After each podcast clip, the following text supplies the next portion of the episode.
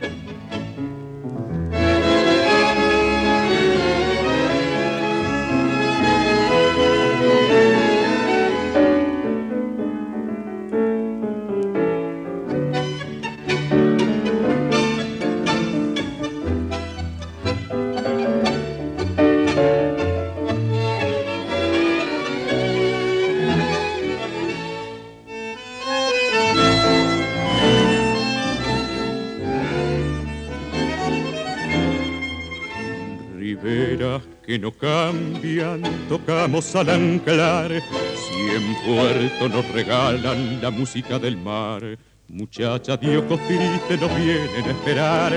Y el ruido de las copas parece siempre igual.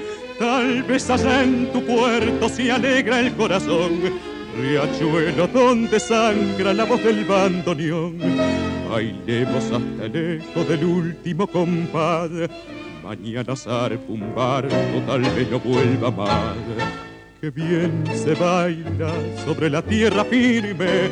Mañana al alba tenemos que zarpar. La noche es larga, no quiero que te triste. Muchacha, vamos, no sé por qué llorar. Diré tu nombre cuando me encuentre lejos, tendré un recuerdo para contarle al mar. La noche es larga, no quiero que estés triste. Muchacha, vamos, no sé por qué llorar.